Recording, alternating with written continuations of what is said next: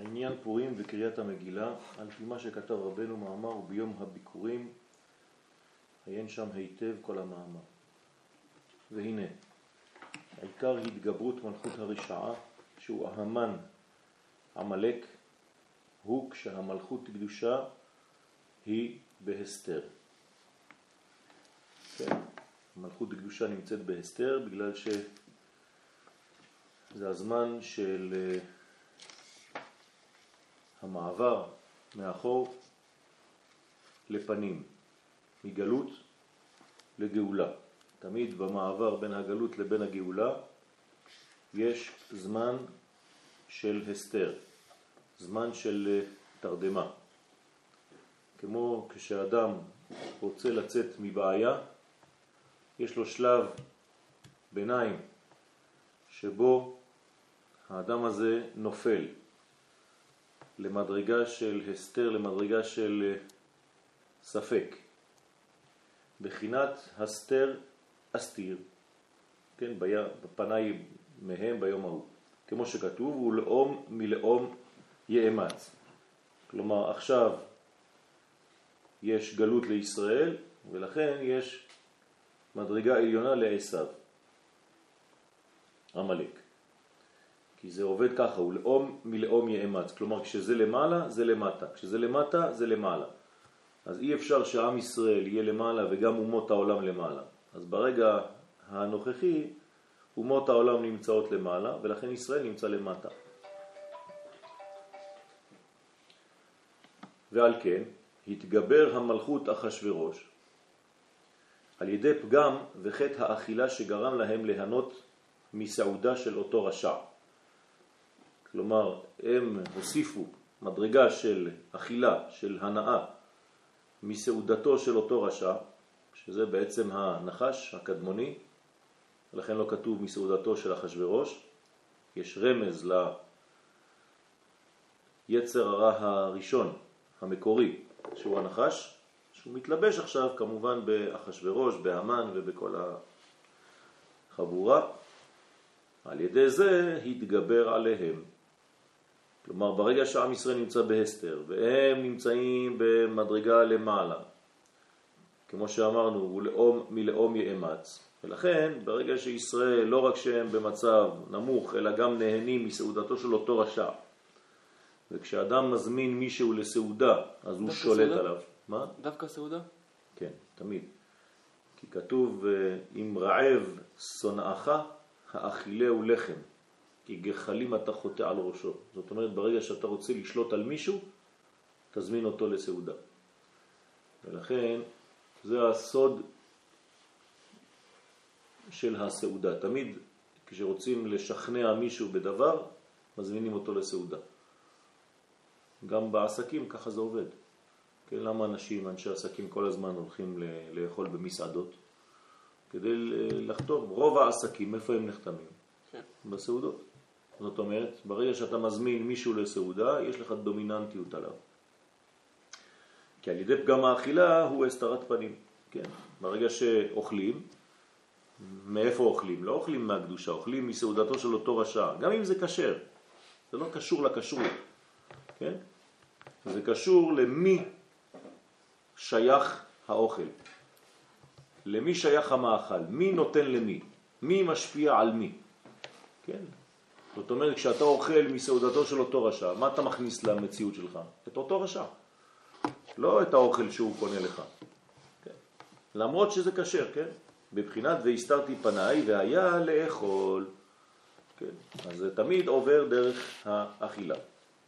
כמו שכתב רבנו ז"ל במקום אחר, על ידי פגם האכילה, כשאינה בכשרות, כן? כלומר לאו דווקא בכשרות, כשרות של המאכלים, כן? עם אה, חותמת של הרבנות, אלא בכשרות, זאת אומרת ב, ב, ב, במדרגה של, אה, כן, כשר ל, כן?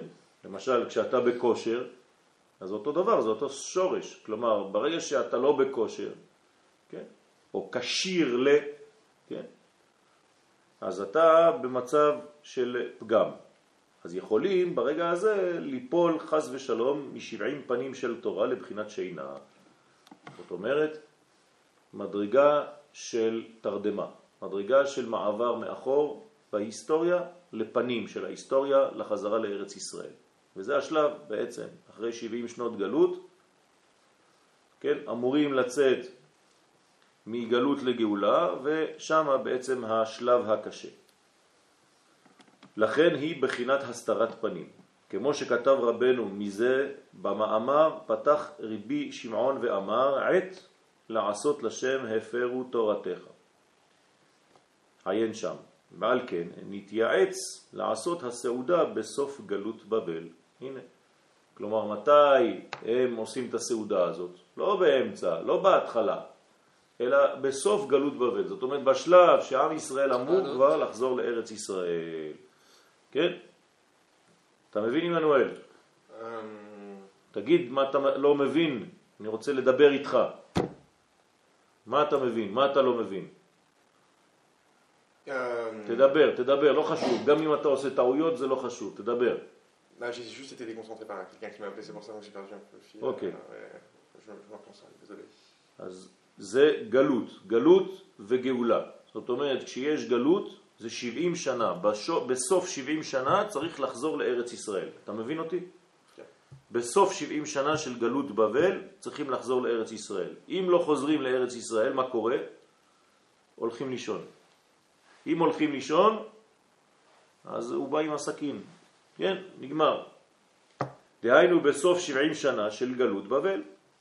כי 70 שנה של גלות בבל הוא בחינת שינה, זאת אומרת שזה בחינה שאם אתה לא מתעורר בזמן הזה, אז לא רק שאתה לא מתעורר, אתה גם הולך לישון עוד יותר. זאת אומרת, מתי ישנים יותר? כמה שאתה יותר קרוב להתעוררות. זאת אומרת, דווקא לפני הבוקר, כשאתה צריך להתעורר, שם עוד יותר קשה להתעורר, כי השינה מתחילה להיות באמת באמת עמוקה. בסדר? בחינת מי איכה דיינים שבעים שנין, שכתוב במאמר הנ"ל, בחינת ימי שנותינו בהם שבעים שנה, זרמתם שינה יהיו. זאת אומרת מדרגה של שינה, מדרגה של תרדמה, מדרגה של חוסר ערנות, של ביטול כל הדעת. כן? מה זה גלות? העיקר של הגלות זה הדעת, גלות הדעת. כלומר, כשהדעת נמצאת בגלות. זה הדבר הגדול ביותר, המסוכן ביותר בגלות. ולכן זה מה שקורה. ברגע ש-70 שנה עברו, כן? מה זה 70 שנה? למה המספר 70? כי זה כל המדרגה של הספירות. כלומר, לאן מגיעים אחרי 70 שנה? למלכות. מה זה מלכות? חזרה לארץ ישראל ובניין בית המקדש והעמדת מלך, מלכות. ברגע שאתה מפספס את זה, אז יש מלכות, אבל איזה מלכות תופסת? מלכות דת קליפה. במקום שהמלכות של ישראל תתפוס, יש מלכות של אחשוורוש. כלומר, או זה או זה. כמו שאמרנו, נכון? הוא לאום, מלאום יאמץ. אם זה לא זה, זה שם. ולכן, בשוב השם את שיבת ציון, היינו כחולמים. כן? כלומר, מה קורה כשהקדוש ברוך הוא מחזיר אותנו לציון? תמיד. אנחנו תמיד במצב של תרדמה. במצב של חולמים. אנחנו לא מודעים לתהליך שקורה לנו. ולכן מה ההמשך של הפסוק? אז יאמרו בגויים, הגדיל השם לעשות עם אלה. כלומר, אנחנו בעצמנו לא מבינים מה קורה לנו, אבל הגויים רואים. והם אומרים לנו, אתם עכשיו, ש, תראה מה עשה הקדוש ברוך הוא, איך הוא מטפל בכם. שזה קאי על 70 שנה של גלות בבל, כמו שפרש רש"י ז"ל, ועל כן בסוף ה-70 שנה, שאז הוא התגברות השינה, כי דווקא ברגע שאתה אמור להתעורר, השינה מתגברת ביותר, כן, תמיד בשלב הסופי, בחינת הסתרת. על כן, כשראו המן ואחשוורוש שעדיין לא נגאלו ישראל ולא נתעוררו משנתם, כן? כלומר, מי ישן באותו רגע? לא. הקדוש ברוך הוא. מי זה הקדוש ברוך הוא בתורת הקבלה? זה אירנפין. נכון? מה קורה בזמן הנסירה? מי נופל לתרדמה? זה רנפין. זאת אומרת, הקדוש ברוך הוא כביכול נמצא בשינה. אבל אנחנו אומרים, הנה לא ינום ולא ישן שומר ישראל, אז מה אתה מבלבל לי? אז יש מדרגה של תרדמה של זעיר אנפין, זאת אומרת שהם מפילים תרדמה על זעיר אנפין כדי להעביר את כל המוחין למלכות. אנחנו נלמד את זה בעזרת השם ביום חמישי בלי נדר, בעניין אה, פורים, קצת יותר בפנימיות, מה קורה, וצריך להבין את העניין הזה. עכשיו, אני לא נכנס עכשיו יותר מדי לפרטים כדי לא לבלבל אתכם, אבל המן מבין את זה, המן למד את כל סודות התורה. הוא היה ממש בקי בכל מיני סודות. כן, ככה אומר האריזל, ולכן כשהוא אומר ישנו עם, הוא מתכוון, ותראו את המפרשים, ישן אלוהיהם של אלה. לא הם ישנים, האלוה שלהם ישן. כלומר, הוא ידע את הסוד של, של הניתוג, של השינה הזאת. על כן סבר שלא יגאלו ויתעוררו עוד. כלומר, הטעות שלהם, של המן ושל אחשוורוש, זה שהם חשבו, תן לספר, דף 502. תודה. כן? הם חשבו שהם לא יתעוררו, לא יתעוררו עוד. זאת אומרת, הם ראו ש-70 שנה עברו, ולפי החשבון שלהם, והם צודקים. כן? היה אמור עכשיו להיות התעוררות, הבעיה זה שישראל עדיין נמצאים בגלות ואין להם כל אה, רצון לעלות לארץ ישראל. אז מה קורה בשלב הזה?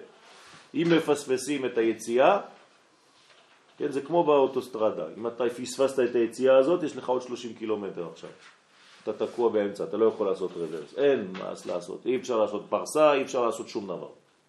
אז זה בדיוק מה שקורה שם. זאת אומרת, פספסתם את היציאה הזאת, אני נכנס עכשיו לתמונה.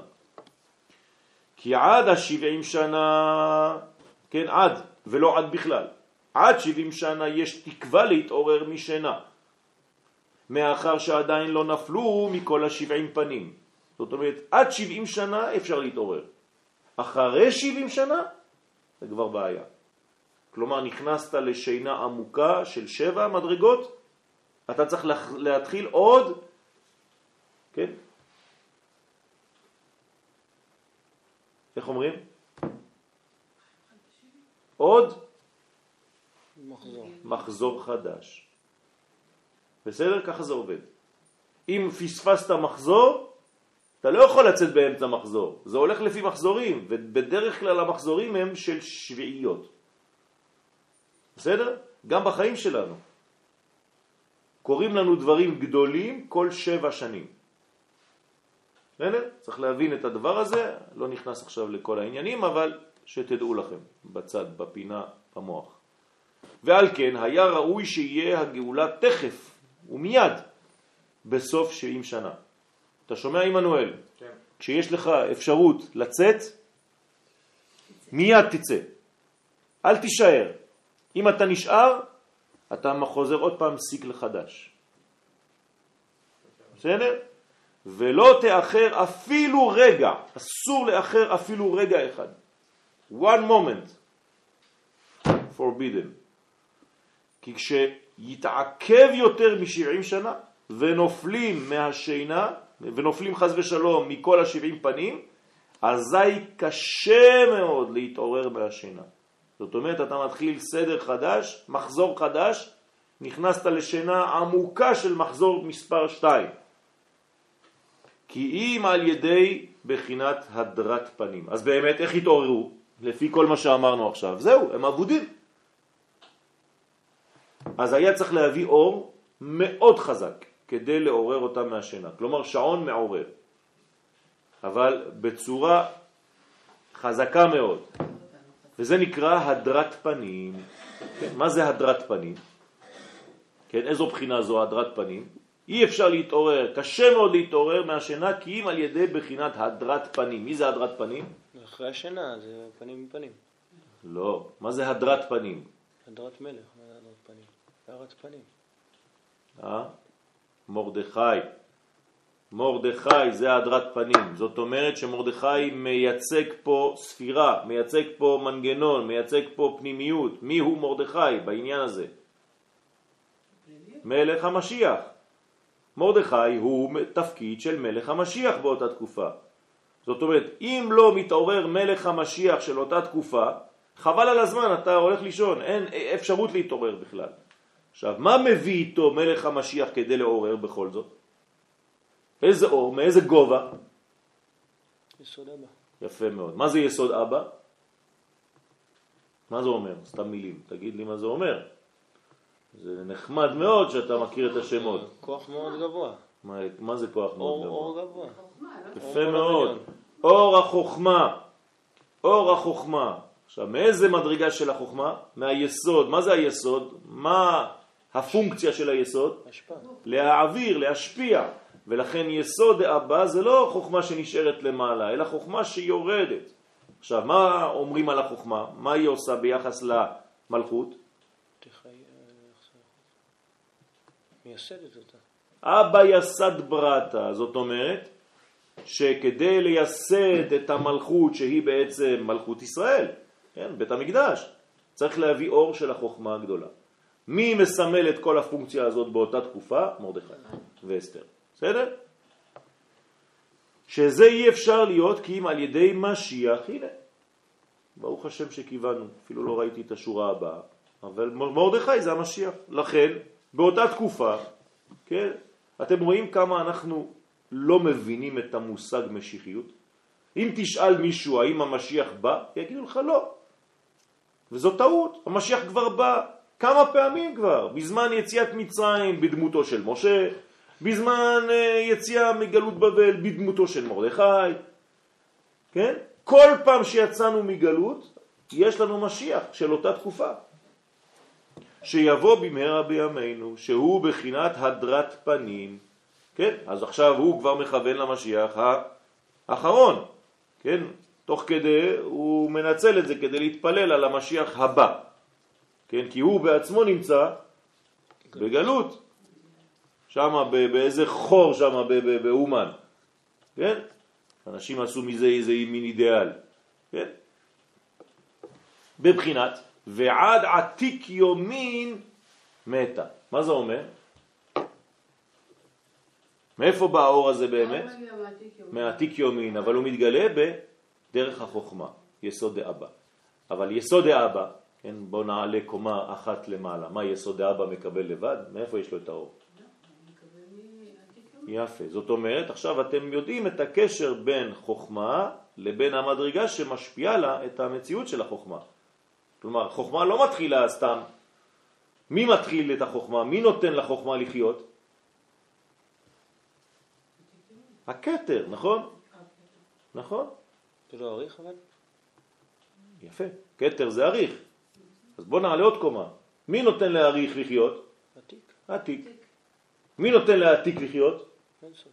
אין סוף ברוך הוא. אי אפשר כבר אחר כך יותר מדי לדבר. זאת אומרת, אנחנו מתחיל בעצם, מתחילים בעצם בעתיק שנותן לאריך, שנותן לחוכמה, שנותנת ליסוד, שנותנת למלכות. הבנתם? ולכן, ועד עתיק יומין מתה. מה זה מתה? לא מתה בתף, מתה בטית. אה? עד מטה? לא. ועד עתיק יונים מתה, מתה, מה זה מתה? כמו מתי ולא מתי, מה זה מתה? מה זה מתי בארמית? נוגע. אה? נוגע, מגיע. מגיע, יפה, מגיע, נוגע, יש לו קשר.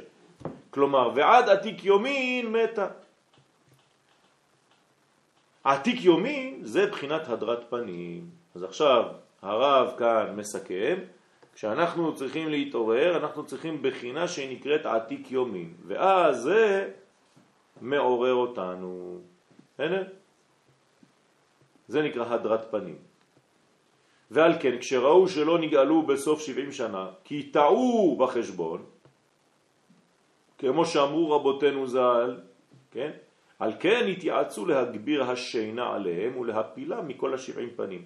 אז איך, איך, איך מגבירים שינה לאדם? מזמינים אותו למסעדה. תמיד ככה זה, נכון? אמרנו, אם רעב שונאך, האכילהו לחם. כי גחלים אתה חוטא על ראשו.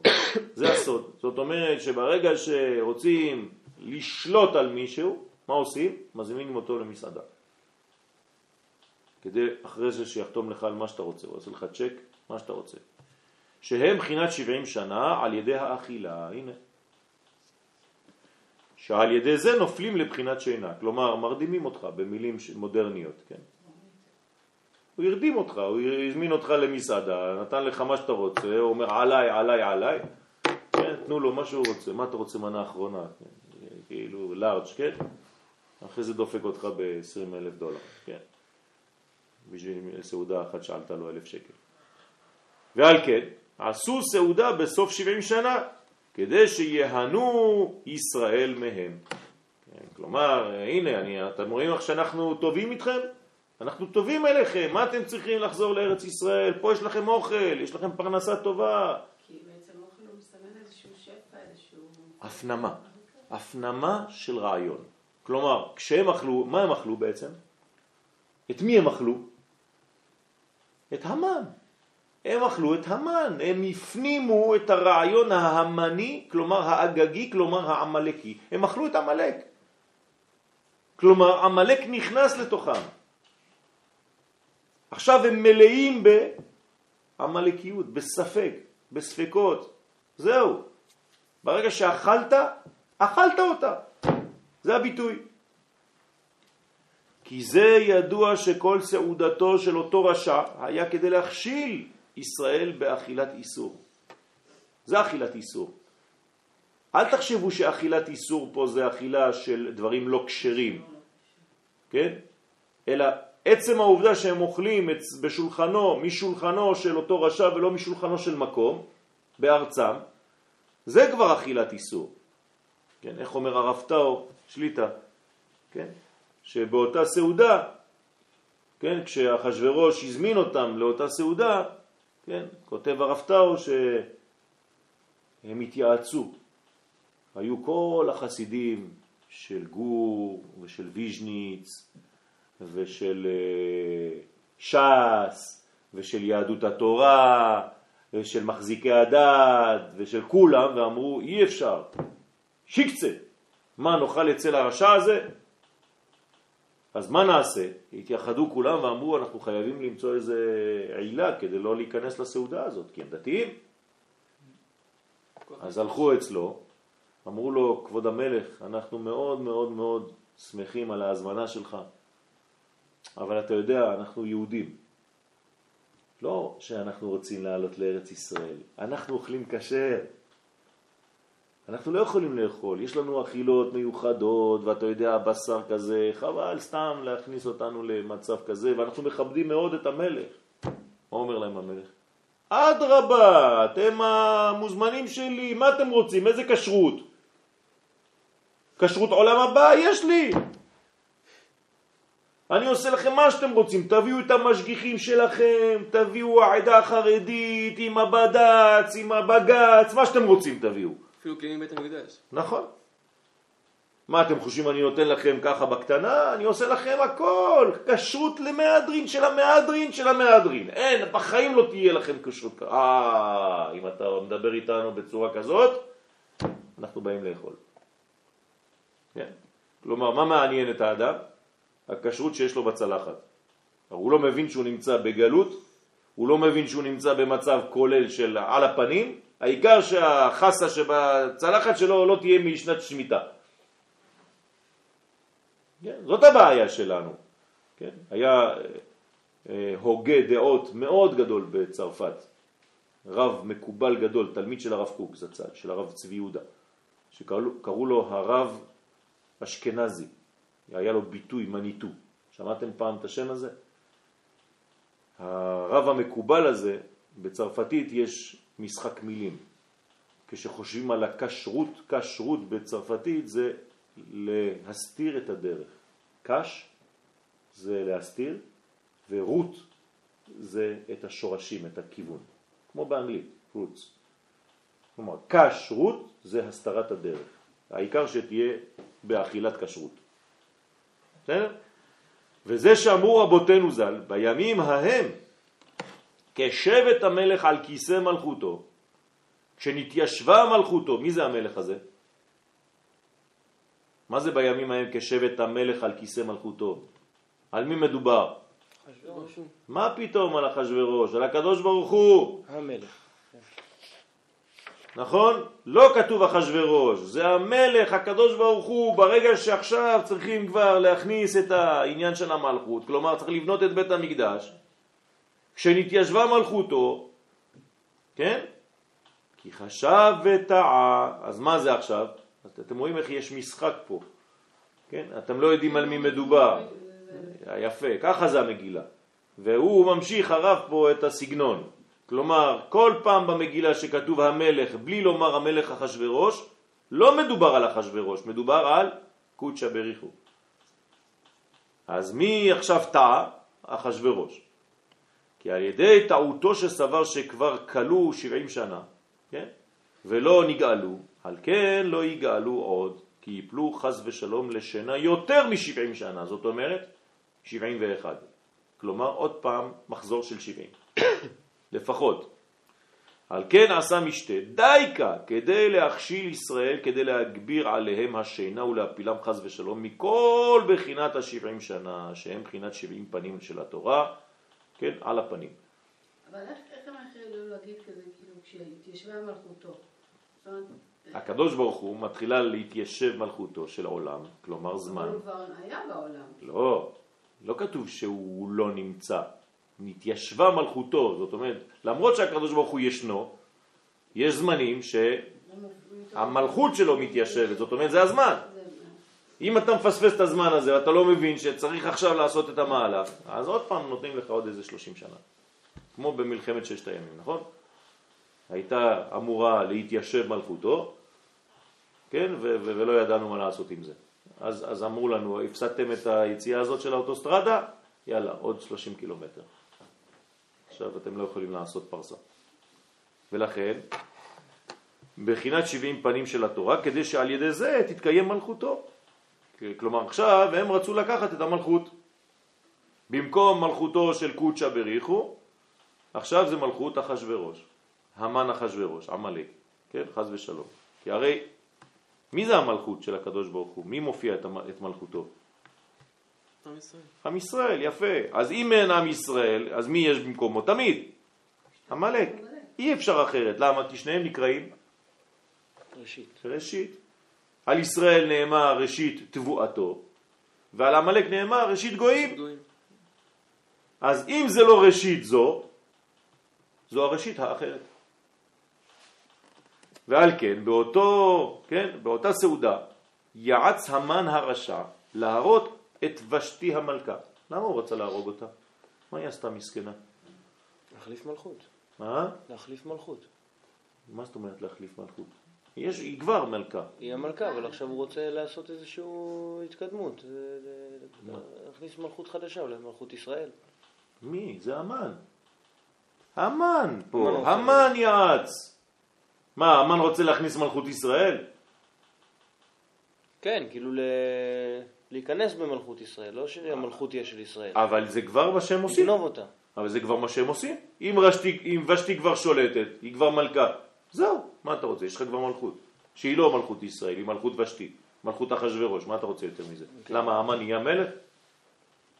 הוא לא נהיה מלך, הוא נשאר משנה למלך, הוא אף פעם לא נהיה מלך, נכון? זאת אומרת, מה שהיה זה מה שנשאר. אז מה הוא רצה פה? למה הוא רצה להרוג את ושתי? למה הוא ייעץ למלך אחשוורוש להרוג את המלכה ושתי? למה? עמנואל, למה רצו להרוג את ושתי? אז תנבש, פה דבש. נו,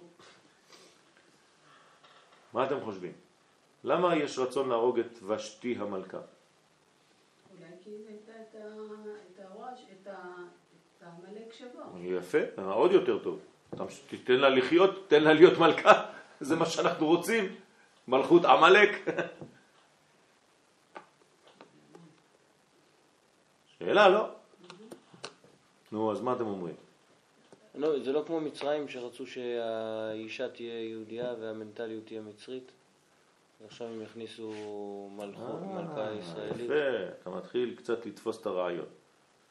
זאת אומרת, זה לא שהם רוצים סתם מלכות, הם רוצים את מלכות ישראל עצמה. הם חייבים בעצם לחסל את האישה שמגלמת את המלכות של הרשעה כדי להכניס אישה שמגלמת את מלכות ישראל. זאת אומרת, מה יהיה בעצם? עם חדש שנקרא, כמו פרו בדיוק, אם אישה נכנסת להיריון, הילד הוא, הוא לפי האישה או לפי הגבר? לפי האימא, נכון? יפה. אבל אז, אז מה יהיה? עם ישראל חדש, אבל עם מנטליות של מי? של עמלק. הבנתם? זאת אומרת, יש לי ילד יהודי, אבל חז ושלום, כן, עם המנטליות הזאת. אז זה מה שרוצה אחשוורוש. אחשוורוש הוא חכם, האמן הוא חכם, יותר מאחשוורוש. אחשוורוש סתם טיפש, אבל ההמן הוא באמת חכם. אפשר להגיד שהוא למד משלמה, זה הפוך משלמה. נכון. אז מה הוא עושה? עכשיו, איך, איך, איך הוא הגיע לזה להרוג את ושתי? מה, המלך משוגע? הוא יהרוג את אשתו? מה, תפס קריזה? פתאום אה, מוציא סכין, שולף סכין, זורק עליה סכין? מה, מה, מה? היא מזלזלת. מה? אז הוא אמר שהיא מזלזלת. איך היא מזלזלת בו? אתה צודק, הוא אמר שהיא מזלזלת בו. ואם כל האנשים יתחילו לזלזל בבעלים, כן. החלט עלינה. כן? אז הם, הוא רצה להיות דומיננטי, מצ'ו, כן? מצ'ואיסט, כן? נו, אז איך? האישה אסור לה להרים את הראש בבית. כן, זה מה ש... זה, זה העניין. עכשיו, איך הם עושים את זה? היה, היה צריך להביא איזה משהו. מה, מה הסיפור? הסיפור, הסיפור בפשט. שהיא לא באה מה? לא, לא. יפה מאוד, היא לא באה ערומה. הוא רצה שהיא תבוא ערומה למשתה. למה הוא רצה שהיא תבוא ערומה? מה זה הסיפור הזה? מי, מי היה כבר ערום. במשתה הזה? לא. לא. כל בנות ישראל. בנות ישראל, איך היו משתמשים בהן? הן היו מלצריות שם, אבל במקום להיות לבושות, היו מביאים אותן ערומות. כן? על roller, skate. כן? כמו בניו יורק. חצי ערומות ב roller skate עם חצאיות מיני שמגיעות לטבור. כן? אבל שם בכלל בלי חצאיות, הערומות היו מלצריות, בנות ישראל. כתוב. כן? שעשה עבודה בבנות ישראל ערומות ובשבת. כך אומרים המפרשים. יפה מאוד. זאת אומרת, מה הרעיון שמסתתר? מה אכפת לנו מכל הסיפור הזה? מה זה סתם סיפור ילדים? אין להם לבושים יותר. כלומר, לקחנו את הלבושים מעם ישראל, הם לא יכולים כבר לגלות את קודשא בריחו. עכשיו, אצל מי הלבושים? אצל הקליפה. ולכן, מי כן מתלבש? אחשוורוש, המן, הם כבר לבושים. אחשוורוש כבר לבש בגדים של מי? כהן? של כהן גדול. כלומר, אצל מי הלבושים עכשיו בהיסטוריה? אצל המלאק. ועם ישראל, מי זה עם ישראל הממחיש את המלכות? הבנות. אז הבנות חייבות להיות ערומות. כלומר, בלי לבושים, בלי מידות, בלי כלום. עכשיו, כשהוא רוצה, אז הוא אומר, הנה, בנות ישראל ערומות, הן באות לשרת אותנו. כיף, אכילה כזאת, נכון? משרתת ערומה, באה, מסתובבת סביב הזה, נותנת לך אוכל וזה. תגיד לבשתי גם כן שתבוא ערומה. כן? מה הרעיון? למה גם ושתי צריכה לבוא ערומה? להפך, אמרנו עכשיו שהיא צריכה להיות לבושה. שהיא גם תהיה כנסת ישראל, שאנחנו רוצים אה? להשוות. לא. כמעט. מה אתם אומרים? תחשבו, תחשבו, זה, תחשבו טוב, זה, זה, זה, הדברים הם, הם עמוקים ודקים. הם רוצים גם לשחק אותה עניים ודלים. גם המלכות שלנו ענייה ודלה, אנחנו צריכים לקבל ממך. מה זאת אומרת? תגיד את זה במילים אחרות. אני רוצה אותנו. לתת, לעצב אותה. יפה מאוד, לעצב אותה מחדש. אז זה מין פנטזיה של גבר, כן? מצאתי אישה ערומה, אני מלביש אותה, אני מנקה אותה, אני עושה אותה חדשה. כן? כמו פלסטלינה. אני מעצב אותה לפי מה שאני רוצה. כן? אישה מעוצבת, בובה. כן, זה הרעיון, יש רעיון פנימי מאוד מאוד עמוק בדבר הזה. לא, הוא רצה לעצב את המלכות ואת כל... יפה, יפה. עכשיו, ושתי מסכימה או מסרבת? מסרבת. למה היא מסרבת? זה לא עובד ככה. מה זה לא עובד ככה? כי היא ידעה שכנראה שהיא תאבד את המלכות, את ה... נו, כולם, זה אותו רעיון, כולם רוצים את אותו דבר. היא הרגישה שזה זיוף, שזה משהו לא... לא, להפך, זה כבר טעות משלה. אם היא הייתה מסכימה, לא הייתה גאולה לישראל. היא נפלה בפח. כלומר, הקדוש ברוך הוא נכנס ברעיון של ושתי ואמר לה, אל תסכימי לזה. ברגע שלא הסכימה לזה, מיד הקדוש ברוך הוא מביא את מי? מכניס לתמונה את אסתר. זה, זה הסוויץ', בואו תראו. שכל זה היה עצת הסיטרא אחרא, וכוונתה הייתה כדי שעל ידי זה יתגלגל הדבר, ותילקח אסתר אל בית המלך. תחילת הנס. זה תחילת הנס. אז ב- אז בעצם, אם אפשר להבין שבש- שבשתי הייתה, זה בעצם המלכות אותה גלויה. נכון, וזה שהוא רצה להגיע לאסתר, זאת אומרת, המקום שרצה להיות בהחבא, מכיוון שעודף גלוי, שזה לא היה מוערך נכון, נכון, זה פשוט מאוד, יש כאן ניסיון, כן, להכניס את ושתי למנגנון, אבל בגלל שהקדוש ברוך הוא נמצא בתמונה אבל בהסתר, כן, לא רק שוושתי לא תהיה בתמונה, היא תמות, כן, ובגלל שהיא מתה, מי הרג אותה? מי הרג את ושתי? אחשוורוש, אבל בעצתו של מי? של המן. עכשיו, למה אחשוורוש עכשיו לא מתעצבן? כי באיזה מצב הוא נמצא עכשיו באותו רגע? הוא שיכור. ברגע שהוא יצא משכרותו, מה הוא יעשה? יגיד לאמן, מי, מי, מי, אמר לי להרוג את האישה שלי? מה, מה, נפלתי על הפנים? מה קרה לי אתמול? איפה ושתי? אומר לו, אבל מה, אתה לא זוכר? הרגת אותה. וואי, איך הרגתי אותה? מי אמר לי לעשות את זה? לא יודעת אם אפשר לחשוב ככה, אבל שזה בעצם כמו שהתורה שהיא ניתנה, ובעצם זה שתורת הסוד זה יותר להגיע לאסתר, נכון. זאת אומרת שבעצם ה... המתן תורה זה שמשהו שהוא כבר היה ברור מאליו. נהיה- אבל, אבל צריך, צריך בעצם לסובב אותו במהלכים טבעיים. אבל מי מנהיג את כל ההיסטוריה? מי מכוון פה את כל התנועה? הקדוש ברוך הוא בהסתר. כדי להביא בחינת מלכות בהסתרה. הנה. ולכאורה לא עדיף שהמלכות תישאר אצל ושתי? שלהם כביכול? מה? שתישאר ושתי ושזה יישאר אצלם, שלא אה, אסתר פתאום באמצע. אה, נכון. אה, זה, זה בדיוק מה שאם אסתר הייתה מסכימה, זה מה שהיה קורה. אם אה, ושתי הייתה מסכימה, מסכימה זה מה שהיה אז קורה. לכאורה זה טוב. נכון. בשבילם. לא, גם בשבילנו, שלא יהיה את הערבוב הזה. אבל זה אותו דבר. ברגע שוושתי תהיה מלכה, הם כבר עכשיו דומיננטים על עם ישראל. אין אסתר, אין, לא אכפת להם עכשיו. אבל זה לא ברעיון שהוא רצה. נכון, אז לא משנה. יש להם עכשיו ושתי, יש להם עכשיו רעיון לקחת, גנבו כבר הרבה כלים מעם ישראל. כן, מבחינתם זה גם יכול להספיק. הם כן. כבר- הם כבר באופוריה, הם כבר מרגישים שהם נכון, מעגל. נכון. אבל באמת היה כוח במרדכי לגלות ההסתרה, וגם יש לו כוח לעוררם ולהקימה מהשינה. כלומר, כל זה, כולם נמצאים בעצם במדרגה של תרדמה. יש איזה מין בלגן כזה שלא יודעים מה קורה. כלומר, הקדוש ברוך הוא משחק, יש כאן איזה מין חוש הומור אלוהי. כן, שהקדוש ברוך הוא בעצם אמ, צוחק על הבריות, כן, יושב בשמיים משחק, ככה כתוב. כן? הוא צוחק על, על כל מה שקורה פה. כן? ואז הוא שולח בעצם את מרדכי להקימה מהשינה. סליחה? ואולי זה מכיוון שהכל ברור מאליו, קצת... אה, מה ברור? זאת אומרת, שזה נראה שזה כאילו החיים, או הטבע, לכאורה ככה, אבל זה, זה, זה לא פשוט בכלל. נכון. צריך ממש להעמיק בדברים ולראות מה קורה לך. כלומר, להעמיק בחוויה שקורית לך. נכון.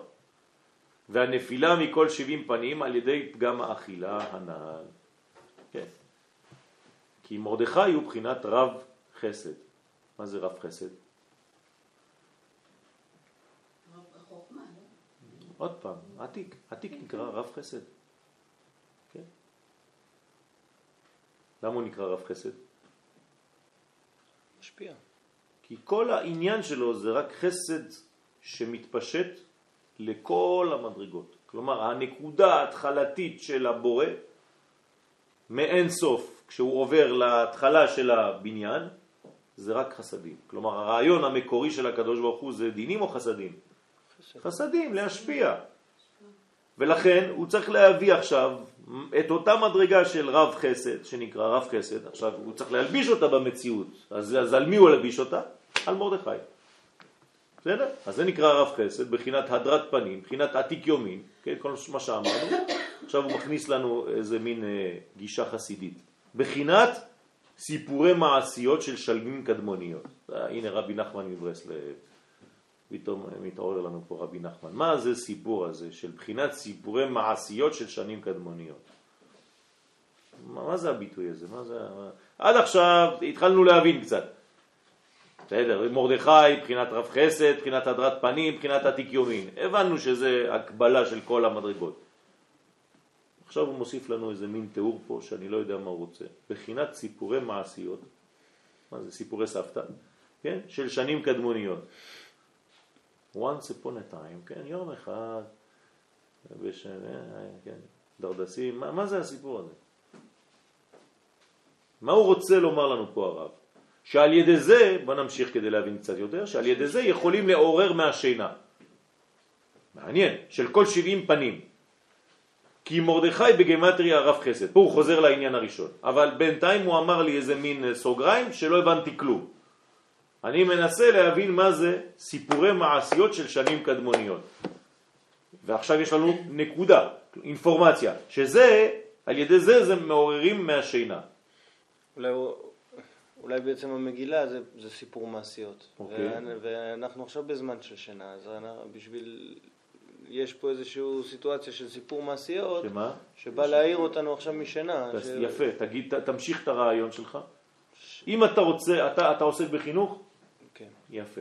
אם אתה רוצה שהמסר שלך יעבוד, שיהיה עניין, משהו. ול...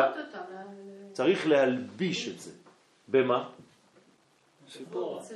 במטאפורה, זאת אומרת, בסיפור. אז אתה- אז הוא אומר גם לתורה שהיא מוגשת כסיפור, נכון, מתייחסים לתורה נכון, זה. אותו דבר. זאת אומרת, מה אנחנו עכשיו צריכים כדי להתעורר מחדש מכל העניין הזה? סיפור. כלומר, כשכל התלמידים מתחילים להירדם, מה אתה צריך להגיד להם? רוצים סיפור? כן, סיפור, כן, כולם אוהבים סיפורים. גם הגדולים, כן, בני 70, תספר להם סיפור, הסיפור, כל השיעור שלך ייעלם חוץ מהסיפור. וה- נכון. אפילו ישכחו בכלל מהשיעור, אבל הוא זוכר את הסיפור. למה? מלביש. כי זה מתאים לחיים שלו. כשאתה מספר סיפור, יש הזדהות של המקבל את הסיפור לסיפור. בסדר?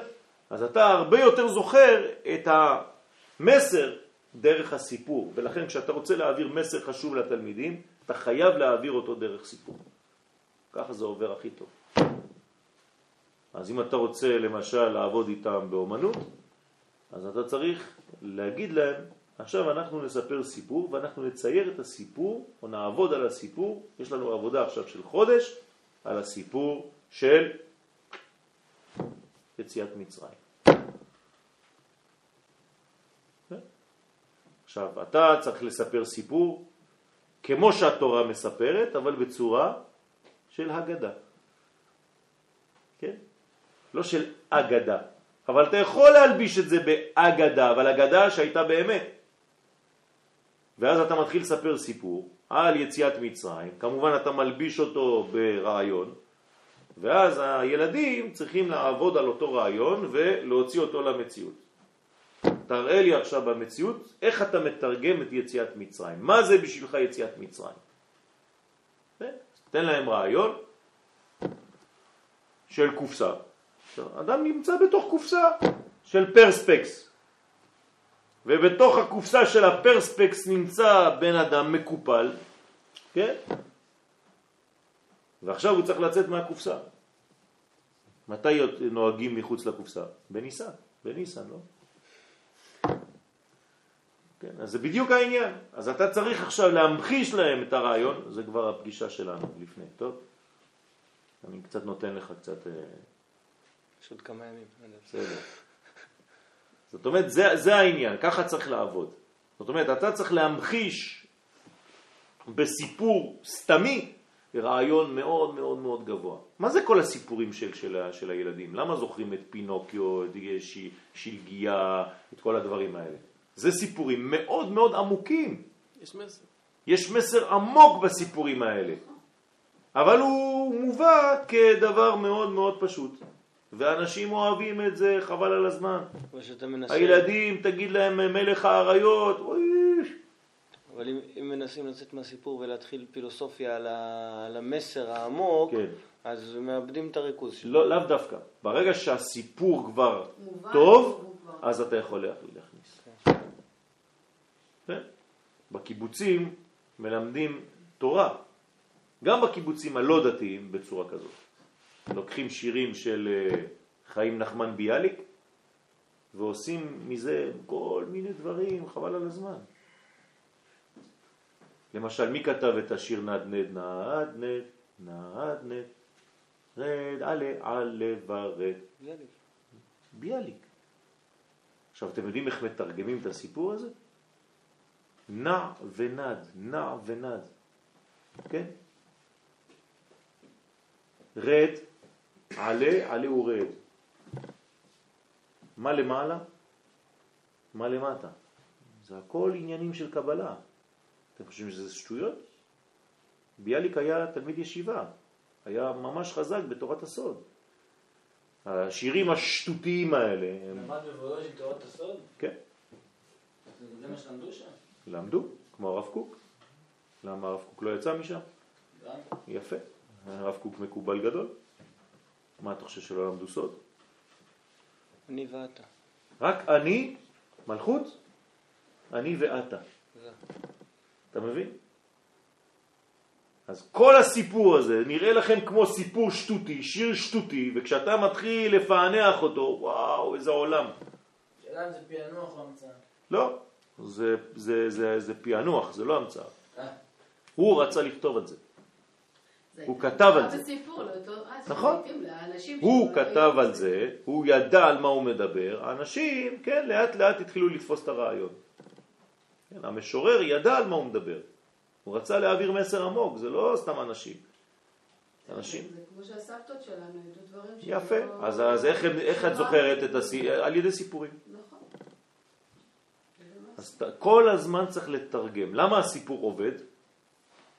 כי אתה פורס את הרעיון לדברים שהם קרובים אליך מאוד. אבל גם היום כשאדם בא להרצות או זה, ישר מבקשים, זאת אומרת, יש נכון, במשוב, נכון. יש במשובים האם הוא נתן סיפור, האם הוא נתן דוגמה מחייו. נכון, נכון. זאת אומרת, שמגיעים, אם לא, אז יציאת מצרים זה רחוק ממני. אתה מבין איך אני אצא ממצרים? אבל אם תספר סיפור אמיתי על ילד קטן שקרה לו כך וכך, הילדים כבר יבינו. באיזה גילים הם? א', ב', אז עוד יותר ג', טוב. ה'. עוד יותר טוב. אז זהו, בשליח, כן. הוא לא יודע, הוא מבוזבז. הוא יודע שאתה עובד על אתה מבין? אז זה, זה הסיפורים, שם צריך לספר את הסיפורים. א', ב', פשי, זה נשאר כל החיים. אם אתה א', ב' טוב, אתה יכול אפילו להגיע ליהושע, יותר טוב ממנו. טוב, כמו שאומר הרב שרקי, סופר לא מוצלח, הוא קורא לו. שונא אותו, מה שהוא כותב, כן? המ- המשורר הכי לא מוצלח שיש. טוב, אז זה העניין של הסיפורים, ולכן יש כוח לעוררה מהשינה, כן? וזה שמצינו, שכל עיקר הגאולה, ההוא, מה זה ההוא? העיקר של הגאולה, הביא מרדכי על ידי סיפור מעשה בחינת ויגד מרדכי לאסתר המלכה שסיפר המעשה שהיה לאסתר. כלומר, מה הוא עשה? התחיל לספר סיפור, מרדכי בעצמו מתחיל לספר סיפור, שהיא בחינת ההסתרה. זאת אומרת, מה זה הסיפור? זה מסתיר רעיון, אבל הוא מספר אותה. כן? גם המן היה ספר. ספר, ספר. בחינת שינה, כדי לעורר מהשינה ולגלות ההסתרה על ידי זה, וכך היה בסוף שעל ידי זה באה הגאולה. כלומר, גאולה באה מתוך סיפורים. כמו שכתוב, בלילה ההוא נדדה שנת המלך. למה אוהבים הילדים את פורים? סיפור, סיפור יפה, כן, מלכת אסתר מתחפשת למלכת אסתר, או מתחפש למרדכי, או מתחפש לכהן גדול, כן, למה? בגלל שהסיפור מרתק אותם. כן, כל חג שיש לו סיפור מרתק, אוהבים את זה. אז אה, לכן שנת מלכו של עולם, באים לשמוע את המגילה, מחכים לאמן, מה הוא עשה, כן? כמו שאמרו אבותינו ז"ל, וזה היה על ידי סיפורי מעשיות של בחינת מרדכי. אז מרדכי הוא זה שמתחיל את הסיפורי מעשיות, הוא נותן לנו את הסוד הזה. כמו שכתוב, ויאמר להביא את ספר הזיכרונות דברי הימים. כלומר, תכתוב. תכתוב את מה שיש לך לכתוב ותמשיל את זה לדברים של החיים, כדי שהילדים ירגישו שהם קרובים לסיפור הזה ושגם הם יכולים להיגאל באותה תנופה. כאילו להפוך את החיים לסיפור. בדיוק. אבל סיפור ש, שקרוב לילד, שהוא יכול להזדהות איתו. הייתי פעם ב... כן, בוודאי, בוודאי. אם זה לא בקדושה, זה נעשה בצורות אחרות. תראו את הספרים שהכי הכי עובדים היום, מה זה? הארי פוטר, נכון? זה עשה מהפכה בעולם. על מה? על, על, על קוסמים ועל כל מיני ילדים שהולכים לבית ספר ללמוד קוסמות וכל מיני דברים כאלה. זה מה ש... זה, זה הפך את כל העולם. זה כבר עשרים שנה ילדים חיים עם הארי פוטר. או חמש עשרה שנה. מהפכה עשתה האישה הזאת. כן? אני לא אומר שזה דבר טוב. כאן זה נכנס לדמיון שהוא להפך. אבל אם תכניס את זה לצורה נכונה, אתה יכול לעשות מזה חבל על הזמן. אז תכתוב סיפורים. הייתי פעם, ב... קוראים להם מעגל הטורקיז, זה אנשים שהם כאילו קוראים לעצמם מספרי סיפורים. אז אחד התרגילים שלהם זה כל שבוע, כאילו אתה צריך, אתה צריך לתפוס סיפורים, ואז כשנפגשים אז כל אחד מספר את סיפור השבוע שלו מתוך שבע סיפורים. יפה. כאילו זה, זה, זה מפתח אצלך את היכולת להפוך סיטואציות כביכול סתמיות של יום יום לדבר, לסיפור. כאילו, זה יפה. לסיפור ש... דרך אגב, האנשים המעניינים בחיים, לא קורה להם דברים יותר ממה שקורה לך. אבל אצלם הם יודעים לתרגם את זה לסיפור, הם מספרים לך כאילו מה קרה להם, ופתאום זה הופך לאיזה מין דבר חבל על הזמן. אבל הוא היה כמוך באותה סיטואציה, רק אתה לא רואה מזה כלום, והוא עשה מזה סיפור מעניין, ויש לו גם צורה לספר את זה, ואז הוא מושך אותך. אז זה מלביש את העומק של החיים. נכון. כלומר, תעשה מכל סיטואציה חגיגה. תנסה לו להמציא סיפור, כן, מעניין, עם, עם מסר על כל דבר. ותספר את זה לילדים שלך. אתם יודעים מה קרה לי היום? רוצים לשמוע סיפור? כן, כן. כן. אתה הופך סיטואציה רגילה לפתאום לסיפור מרתק. ככה מגלים את התיק. נכון.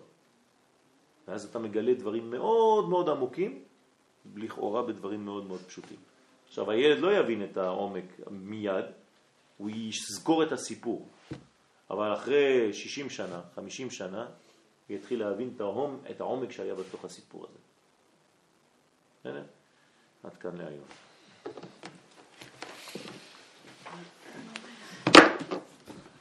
שימו לב גם איך על הביטוי הזה, דברי היה...